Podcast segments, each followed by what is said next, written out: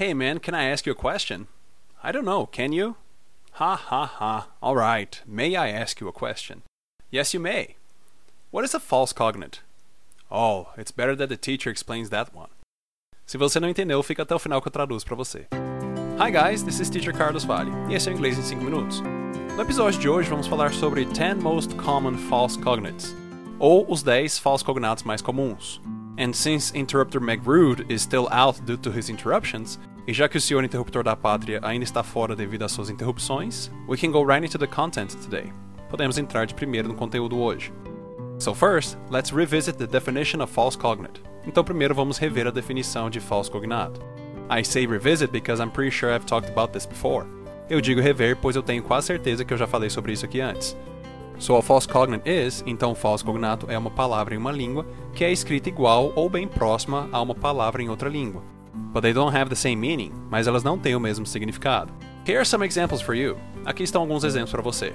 Pretend não é pretender, é fingir. Prejudice não é prejudicar, é preconceito. College não é colégio, é faculdade. Library não é livraria, é biblioteca. Support não é suportar, é apoiar. Lunch não é lanche, é almoço. Parents não são parentes, é pais. Eventually é eventualmente, mas não significa a mesma coisa nas duas línguas. Realize não é realizar, é perceber. Actually não é atualmente, é na verdade. Well, that's it for today, guys. Oh, come on, teacher, already? Ah, pera aí, professor, já? Oh, Interrupter McRude, you're back. Ah, interruptor da pátria, você voltou. Ha ha ha, that's not my name.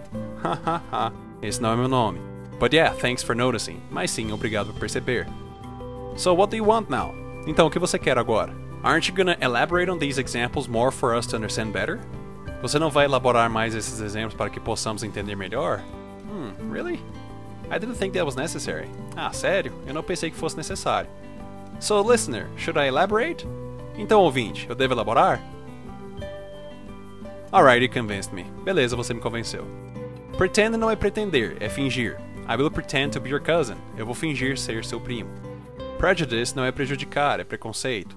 Pride and Prejudice é o título de Orgulho e Preconceito em inglês. College não é colégio, é faculdade. Essa até faz parte do meu conteúdo, pois é muito comum mesmo. I went to college at SUU. Eu fiz faculdade na SUU. Library não é livraria, é biblioteca. Também falo sobre isso no tópico Constructions, construções. Library é biblioteca e livraria em inglês é bookstore. Support não é suportar, é apoiar. I support you in your decision. Eu te apoio em sua decisão. Lunch não é lanche, é almoço. It's lunchtime. É hora do almoço. Parents não são parentes, é pais. My parents are here. Meus pais estão aqui. Eventually é eventualmente, mas não significa a mesma coisa nas duas línguas. Eventualmente em português quer dizer que há a possibilidade daquilo acontecer. Já em inglês quer dizer que aquilo vai acontecer.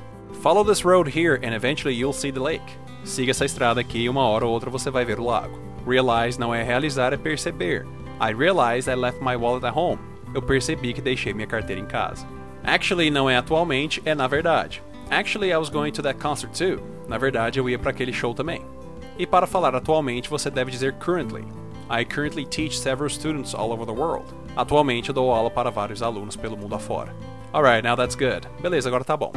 Well, that's it for today, guys. Don't use these false cognates in your daily routines. Não use esses falsos cognatos no seu dia a dia. As always, in case you have any questions, send me a DM. E como sempre, caso tiver alguma dúvida, me manda um direct. Don't forget to check out my website though, mas não se esqueça de dar uma olhada no meu site, teachercarlosvale.com, e clique no link cursos. And for quick tips daily, para sugestões diárias rápidas, be sure to follow my stories on Instagram. Acompanhe meus stories no Instagram, arroba teachercarlosvalley. See you on the next episode and thank you. Te vejo no próximo episódio, obrigado. This podcast is brought to you by. Esse podcast é disponibilizado a você por Agência Diferente. Semelhanças aproximam, diferenças destacam. Seja diferente, arroba agência diferente. And now, how about I translate? E agora que tal traduzir? Hey man, can I ask you a question? Oh cara, eu posso te fazer uma pergunta? I don't know, can you? Eu não sei, você pode? Aqui é porque can é usado para falar de habilidade. Ha ha ha, alright, may I ask you a question? Ha ha ha, beleza, eu posso te fazer uma pergunta?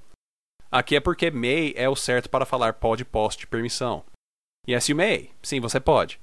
What is a false cognate? O que é um falso cognato? Oh, it's better that the teacher explains that one. Ah, é melhor que o professor te explique isso.